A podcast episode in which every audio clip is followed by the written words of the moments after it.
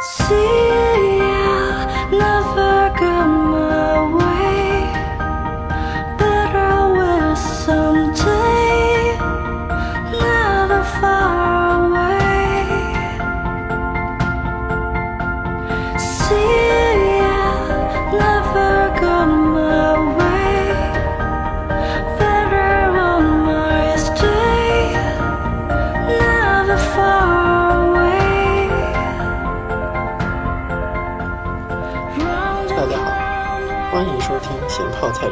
我是咸泡菜。今天想和大家聊的是孤独又灿烂的神鬼怪。看到名字，大家应该会好奇，鬼怪究竟是什么？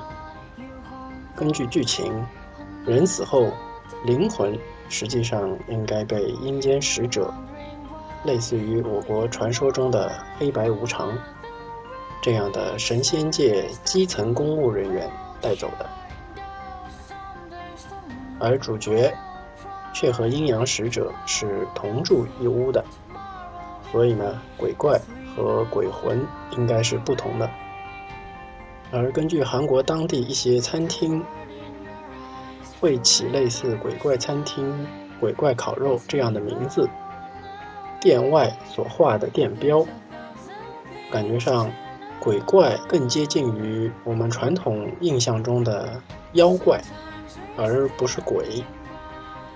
那根据韩国民俗大百科的解释呢，韩国的这个鬼怪就比较像中国传统文化中的妖怪，由动物、植物或者器皿碎片变成，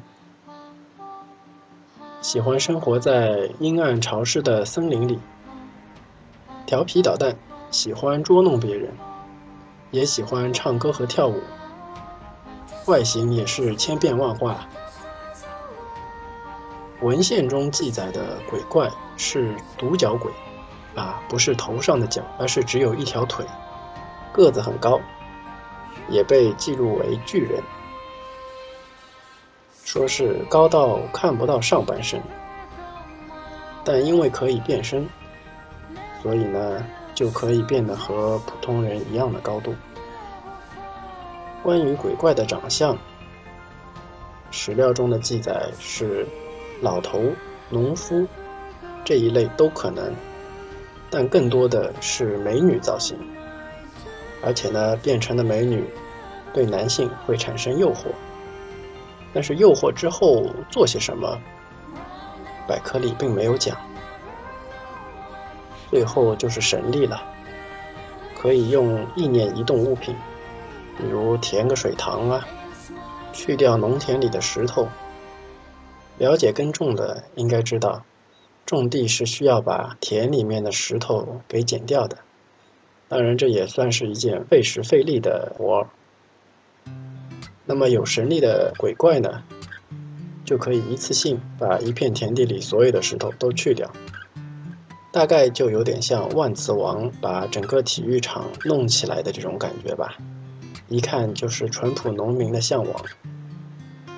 正因为有上面说的这些神力呢，对人们来说，鬼怪是又爱又害怕。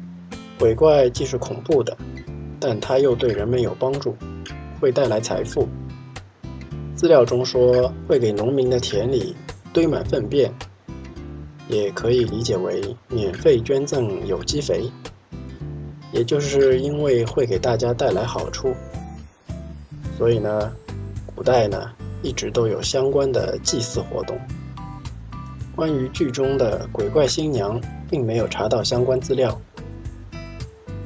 但是有一点是可以确定的，她在人们印象中并不是邪恶的，比如有家婚纱店就叫鬼怪新娘。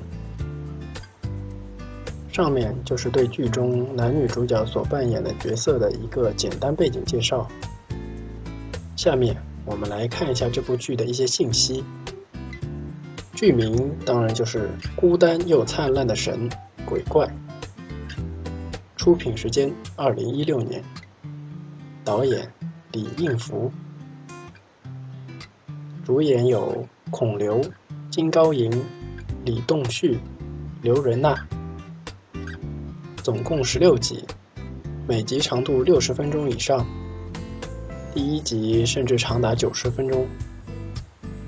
这部剧以百分之二十点五的收视率创下，并一直保持韩国有线电视频道戏剧类最高收视纪录。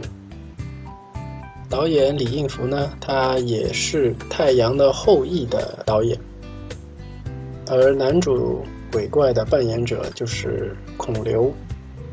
一九七九年七月十日出生，原名是叫孔地哲，孔刘是他的艺名。来自于父母的姓氏，也是一名七零后的演员了。出道经历呢也是比较奇特的。在二零一零年初，KBS 电视台为《学校四》的开拍选秀，孔刘落选。但是半年后，孔刘在活动中重新遇到了《学校四》的导演，然后孔刘努力争取表现。最终呢，给予了参演这部电视剧的机会，并由此正式出道。他参演过包括《五组的爱》《总是忐忑不安》《二十岁》《梦想的屏幕》《咖啡王子一号店》在内的总共十一部电视剧，还参演了包括《我的野蛮女老师》《间谍女孩》《釜山行》在内的十二部电影。而女主呢，就是鬼怪新娘的扮演者是金高银，一九九一年七月二日出生。二零一二年通过爱情伦理片《银娇》正式出道，也因为该部电影获得了八个最佳新人奖，也算是平地一声雷了。参演过包括《Monster》《侠女》《刀之记忆》《唐人街》。季春奶奶等六部电影，参演的电视剧呢，除了本剧之外，还参演了《奶酪陷阱》。男二在剧中扮演的是阴间使者，扮演者是李东旭。一九八一年十一月六日出生，一九九九年呢以模特儿出道。他是一个电视剧高产演员，出演过《学校》第二季《人鱼公主》。回旋木马、Hotel King 等三十二部电视剧，以及包括《最强罗曼史》在内的五部电影。女二在剧中扮演 Sunny，就是刘仁娜，本名呢实际是刘莹娜，一九八二年出生。二零零九年通过家庭爱情喜剧《穿透屋顶的 High Kick》正式出道。出演了包括《秘密花园》《人显王后的男人》《来自星星的你》《我的秘密饭店》等十一部电视剧，以及包括《我的黑色小礼服》在内的六部电影。她也是我比较喜欢的女演员之一，长相可爱甜美。接下来简单的把剧情给大家捋一下。这是一部 Happy Ending 的电视剧。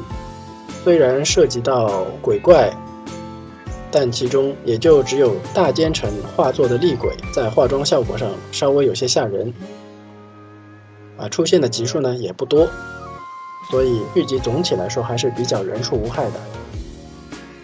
男主作为将军凯旋而归，却被奸人所害，死于自己的剑下，曝尸荒野。由于战功卓越，深受人民群众的喜爱。在百姓的诚心祈祷下，上天呢复活了将军。复活后，将军用超能力，当然第一个就是去报仇，啊，进了宫，捏死了奸臣。但是这个时候王爷已经死了，所以呢，他选择带着自己的一个小仆人去了其他国家。过了九百三十五年后，他再次回到韩国，救了自己的丈母娘。之后又和鬼怪新娘相遇，最终两个人齐心协力，把化作厉鬼的之前被他捏死的那个奸臣给彻底干掉了，然后过上了幸福美满的生活。啊，下面呢，我们来看一看剧中人物的一些设定。其实本剧一开篇就做了鬼怪的名词解释，剧中呢是这么说的：灵魂依附在人的旧物或沾了血的东西，就会成为鬼怪。所以那把杀敌无数而又最终杀死自己的剑贯穿全剧。鬼怪新娘的戏呢，也是围绕着这把剑进行的。只有鬼怪新娘才能拔出剑。那么有人要问：长生不老有什么不好呢？拔了这把剑又会怎么样呢？剧中上天的神在复活男主的时候，啊，保留了亲人被杀的记忆，所以他是活在痛苦的回忆中的。而鬼怪新娘一旦拔出这把剑，男主就可以得到解脱。那么在剧中，男主有着怎么样的能力呢？首先，自然就是长生不老。在鬼怪新娘拔出剑之前，他是不会死的。其次呢，就是隔空移物，这也是一个比较常规的超能力。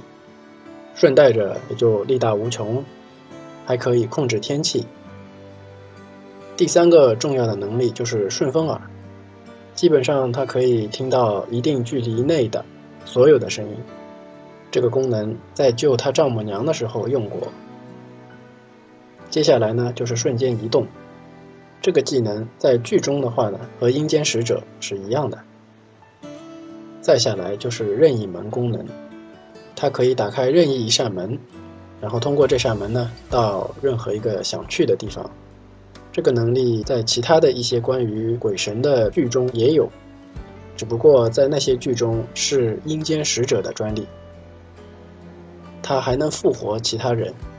虽然他自己知道不应该出手干涉人间的生死，但依然出手救了自己的未来丈母娘，顺便呢也影响了作为阴间使者的男二的业绩考核。然而感觉好像很勉强的才救了自己的丈母娘，说了一大堆道理。但在这个之前，也就是他刚复活没多久的时候，啊，在离开高丽的船上面的时候，就很痛快的弄死了一船的人。当时好像并没有很为难的样子，你以为他的能力就到此结束了，然而并没有。剧中对鬼怪的设定，它是属于火属性的，可以控制火焰，也算是各类超能力片中都算是很强的一个属性了。最后呢，就是可以召唤出他的那把剑，并可以放地图炮，可以砍一艘大型木质航海船。也可以像激光切割那样精准的把一辆汽车一切为二。如果有钱也是一种能力的话，主角也拥有这样的能力。九百多年的财富积累，总之在片中就不存在钱方面的问题了。而他的弱点之一呢，就是只要新娘拔出剑，他就会死。第二就是他酒量并不好，然后一喝醉呢。就会到处乱用技能，这点让我想起了一部动画片《我的女神》当中的女主角贝鲁丹蒂，啊，一喝可乐呢也是就醉，然后一醉呢就满大街的去实现别人的愿望，啊，还有一个弱点，剧中只是稍微的提了一下，就是马的血，啊，并没有解释啊为什么会有这么一个弱点。但是似乎啊，鬼怪在看到马血的时候是非常的惊恐，啊，详细可以看第三集。说完了复活后的主角，我们来看看复活前他又是谁？啊，他古代死之前呢是一名叫做金信的将军，啊，根据网上搜到的关于金信的资料，原韩国空军参谋总长，好像应该不是这个。那么我们来看一下剧中是怎么说的。根据剧中的资料来看呢，当了九百三十五年的妖怪，往回算大概就是一零八几年，差不多就是一零八零年前后。当时的朝鲜半岛呢，正处于高丽和女真对抗的时期，啊，并没有查到同时期有相同名字的人物的记录，啊，这里就有人认为主角的原型呢。是同处在高丽时期的崔莹，这两个人确实有几点相似点，同样都是高丽时期，前后差了也就两百年不到。同样呢，都有亲戚是王妃，崔莹的女儿是王妃，而剧中的王妃是金信的妹妹。而两个人所在的时期呢，宫中都有奸臣当道，而两个人也都因为功高盖主而最终被主子给害死了。虽然差不多意思吧，但是历史经历相似的人不少，所以并不好确定这个角色就一定是基于崔莹的。好，那么人物是杜撰的啊，就不用去深究历史事实了，直接看剧就好。但是呢，剧情在他复活之前，就是解释他背景的时候呢，还是有很多 bug 的。比如说，男主刚打完胜仗，啊，回京觐见的时候呢，在门口被拦下来说是叛徒，然后被要求卸甲接旨。城楼上呢，还出现了弓箭手，随时准备射向楼下这支凯旋而归的部队。带头的将军呢，也就是我们的这位金信先生，啊，一开始很听话。招呼手下把盔甲给卸了，然后呢，这时门卫对着金信就说：“啊，你还得把武器也交了。”这时候将军的反应是大为震怒，苍啷啷就拔出了剑，然后大喊：“我要见陛下！”这个可以说是一个常识性错误。首先呢，面对城楼上的弓箭手，大家都跟着你把盔甲给卸了，而你这时候拔剑啊，要见王。你不是坑人吗？当然了，见到底下这位将军拔出宝剑，城楼上的弓箭手自然不含糊，几波射击就把他的手下射死了一大半。你这不是浪催的吗？别说是他当时所在的这个敏感时期，就算是放在平时，你要是在宫门口苍啷啷的把剑给瞪出来，那也都是杀头的。啊，不知道这部分导演是怎么想的。接下来的部分呢，依旧是很浪的。将军走到第一个平台，啊，这个平台呢离这个皇帝还有一定的距离，而且这个平台也挺大。这时候就已经看到自己的家眷呢都已经被抓了起来，跪在了两边的这个高台上。然后呢，王就对他说：“呃，让他就地自杀。”这样呢，可以放他家人一条生路，但是如果他继续要朝前走呢，后果自负。浪催的我们这名将军啊，他就是不信邪，继续一直走，走到了皇帝的跟前，包括他妹妹王妃在内，都是一个一个的慢镜头，就这么被杀掉了。正常的思路，不是应该大喊“祸不及家人”啊？或者啊，我一人做事一人当，对吧？今天我把头给你，你放了我的家人，这种话。那么既然家人都死了，男主付出了这么高的代价，走到了王的跟前，那么总觉得应该说点什么或者做点什么。然而并没有，什么也没说，也什么也没做。然后呢，就叫不知道从哪儿跟进来的他的副将，用自己的剑把自己给捅死了，死的呢也算是非常的诡异。但是往后看，这一段实际上还是有它的意义的，就是天神复活将军啊，并让他同时拥有这个痛苦的回忆和不死之身。那么为了营造出他。看着自己的亲人被杀死，这个痛苦的回忆，才有了上面这样的一个剧情。否则长生不老不是挺好吗？还有一点就是他不能慷慨就义，自刎于台下。否则呢，根据剧中的设定，他就会和男二成为同事了。总之，这一幕把主角的身世给介绍了一下，和他有关系的人也大概的出场了一下。然后我们说一下女主吧。女主呢，还在她妈妈肚子里的时候啊，就遇到了一起车祸。女主的母亲在临死之前祈求神灵的帮助，并不是为了自己，而是为了肚子里的孩子。啊，男主喝了酒，可以说当时心一软，就过来用神力救活了她。自然了，啊，孩子也是被救活了。但是不知道是不是因为被超能力救活的这个原因，还是其他的原因。小女孩从出生就可以看到鬼魂。在女主九岁生日那一天，母亲不幸去世。亲人的死去呢，是伤心的，亲人如果在眼前死去，是悲痛的。但是片中用一种更凄惨、更催人泪下的方式来让女主面对她母亲的死亡，那就是从母亲鬼魂的嘴里听到这个消息。啊，你可以想象一下，你最爱的那个人在你面前。但实际上他已经死了。前一秒呢，你还和他有说有笑；下一秒呢，虽然什么都没有发生，但你突然就知道他其实已经死了。真身在哪里都不知道，怎么死的也不知道，但他却还笑着祝你生日快乐。这种悲伤，细细品味的话，是会让人哽咽的。对于女主来说，这种能力既是不幸的，也是幸运的。至少呢，可以听到母亲对自己最后的嘱托，做最后的告别。而在最后灵魂消失的那一刻，悲伤已无以复加，只能借以决堤的泪水来宣泄。之后呢，这里就出现了一个女神。啊，之所以叫她女神，是因为她是在剧中一直以女性形象出现的一个神。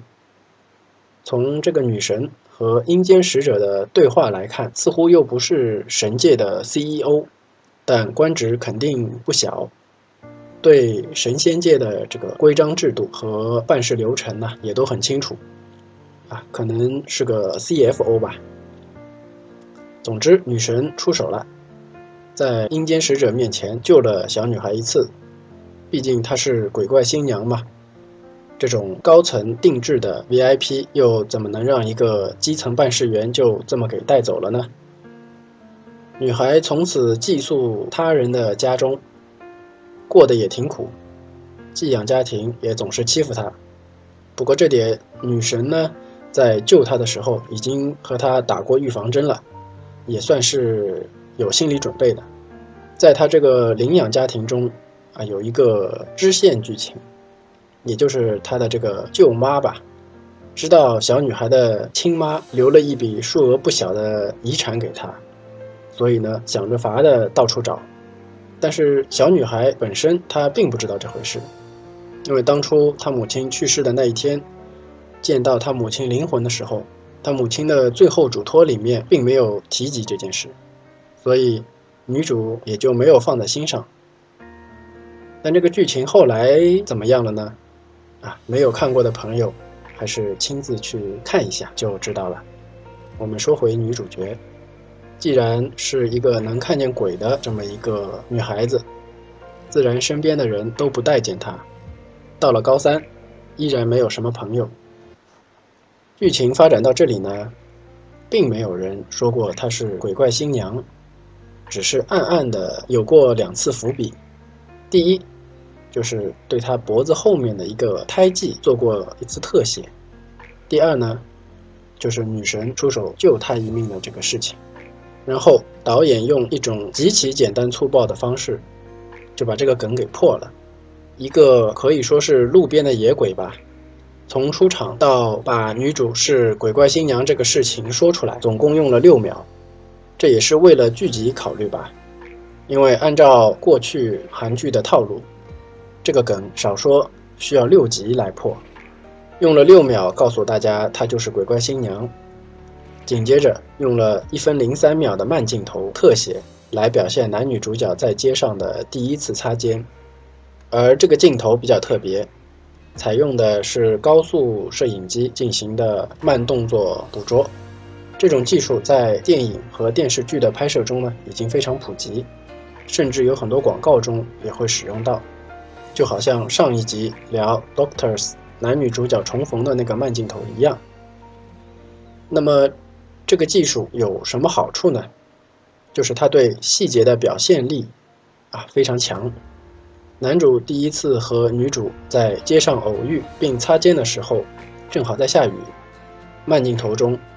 每颗雨滴都清晰可见，啊，包括从男主伞上滑落的水滴，打在女主外套上弹起的这些水滴，会给人一种时间凝固的感觉，特别能烘托出浪漫的这种气氛，也就是这第一次接触，就把男女主角串联起来了。作为鬼怪呢，似乎可以感受到这个鬼怪新娘，但是女主好像并没有对鬼怪有什么很特别的反应。那么在剧中，鬼怪新娘又有哪些能力呢？第一个，自然就是可以看到鬼，也能看到隐身状态下的阴间使者。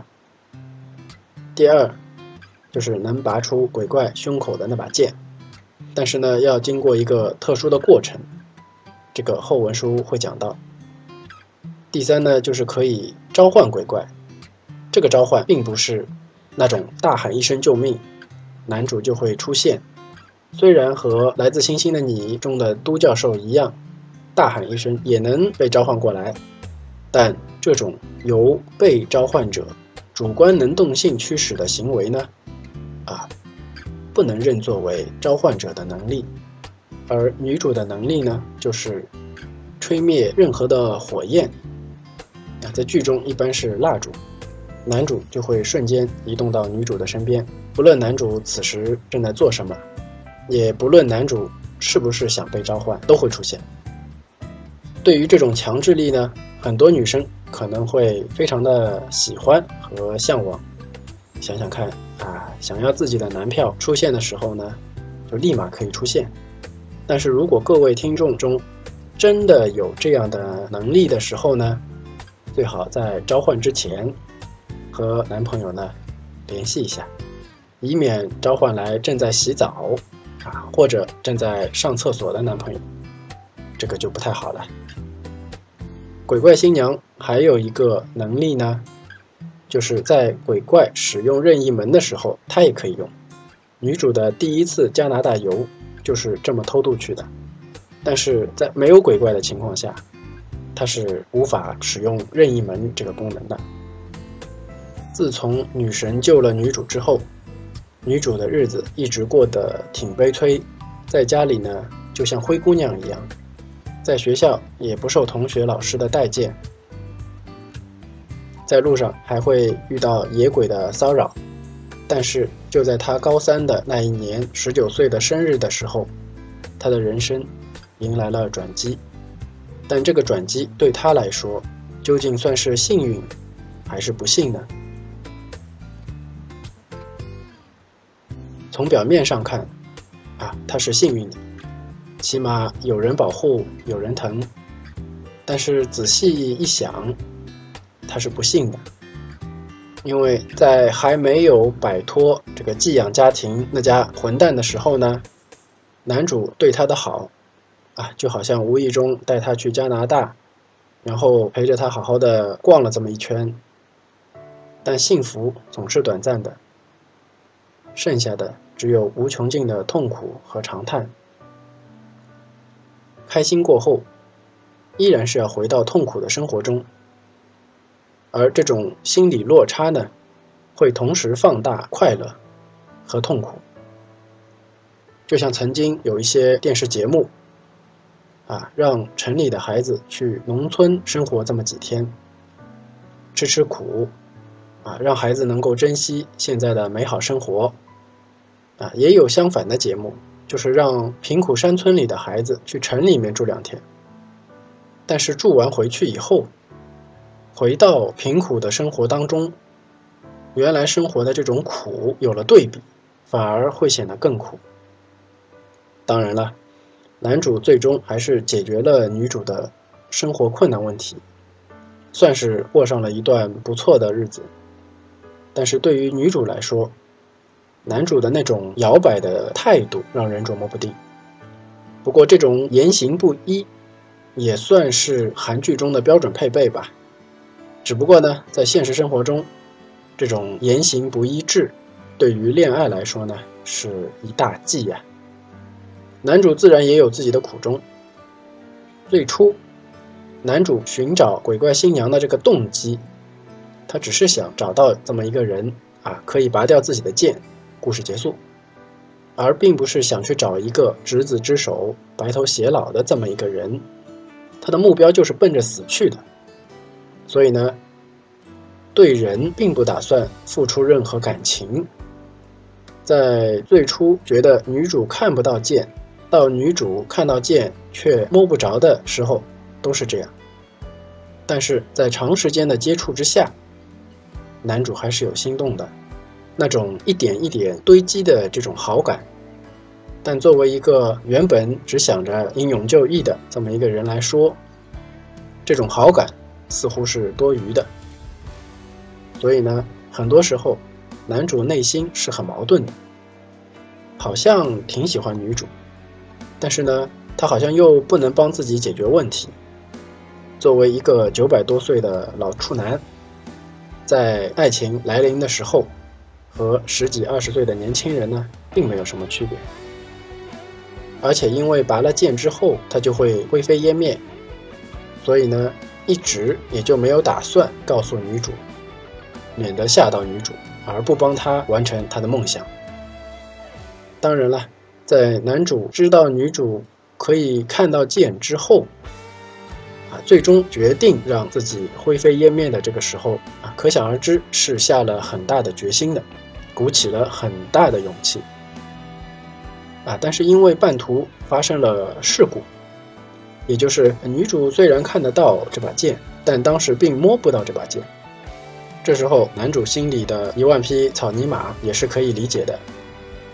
啊，试想，你去玩蹦极，怕的要死的你呢？啊，终于爬到了台上，然后花了很长的时间，终于鼓足勇气，决定一跳了之。这个时候对你说：“不好意思，今天因为刮风，不能跳了。”虽然心中会有庆幸的这种心情在。但是当时对你来说，还是会有很莫名的这种火气在的。所谓一鼓作气，再而衰，三而竭，大概就是这个意思。在之后的剧情里呢，男主也表现出了这种小小的庆幸的这种心情。当然，自此之后，男主也觉得女主失去了价值，开始对她冷淡起来。但是呢，同一屋檐下的相处。男主也逐渐意识到自己似乎好像是真的喜欢上了这个自称为是鬼怪新娘，却不能帮他把剑给拔出来的这个女孩子。在感情越来越清晰之后，男主呢又有了很强的求生欲望，突然他就不想死了。啊，女主当时也并不知道，她一个劲的找着机会就想帮男主把剑给拔了。啊，这种反差呢，在剧中也是挺欢乐的一个地方。本以为男主有了求生欲，那么就能一直过着幸福美满的生活了。然而并不是这样的。鬼怪新娘作为上天的 VIP，虽然享受着上天不怎么样的救命服务吧，但是他的这个革命历史使命还是有的。可以理解为，他只是上天的一个工具，让鬼怪结束漫长痛苦生命的这么一个工具。如果失去了完成历史使命的可能性，那自然命运就是被上天回收。剧情发展到这里，才是男女主角之间感情上的最大的痛点，也就是相爱的两个人呢，只能活下来一个。这种剧情放在《鬼怪》这部剧里呢，就是浪漫的虐恋；而放在美剧里，就有可能会变成人性的拷问了。记得某部美国的恐怖电影，啊，就是这样的类似的题材吧。变态杀手抓住情侣，然后呢，让他们自己动手。总之，两个人只能活一个，会有什么结果呢？这里就有可能出现为了自己活下去而杀死对方的。为了对方活下去而自杀的，由于对方自杀而殉情的，或者苟且偷生的，在《鬼怪》这部剧中，关于爱情表现的其实还是很具象的。最直接的，就是回忆。一旦两个人空闲下来，就开始回忆另外一个人。这种时候呢，要么是爱情，要么就是另一个人欠了你很多钱。剧中男女主角相互思念的镜头处理的呢，看上去也是很唯美的。经常把整个画面切分成上下或者左右两边，然后分别淡进淡出两人思念时候的这个模样，再切换上两人回忆的这个内容，既没有那种长时间插播之前剧情这么让人瞌睡，啊，也同时能够让观众感受到两人彼此的这种默契，可以说是在上帝视角呢，把什么是爱情表现的就非常好。只不过各位身在其中的时候，脑中的画面可能只有上半部分。或者下半部分，或者全页面循环播放对方的身影，并没有另一个画面呢进行衬托。有的时候甚至会觉得自己这么无限脑循环太傻了。可是这就是爱情，男女主角的爱情如此的曲折，那么男二和女二又有着怎么样的动人的爱情呢？请听下回分解。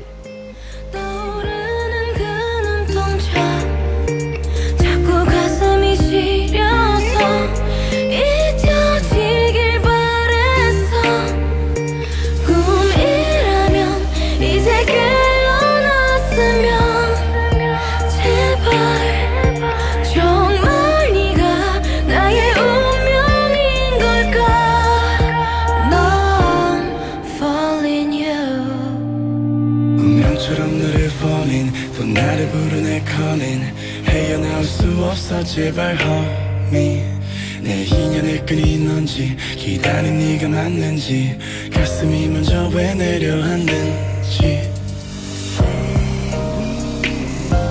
내 마음속 깊은 곳에 네가 사는지. 내 안에 숨겨왔던 진실. 나의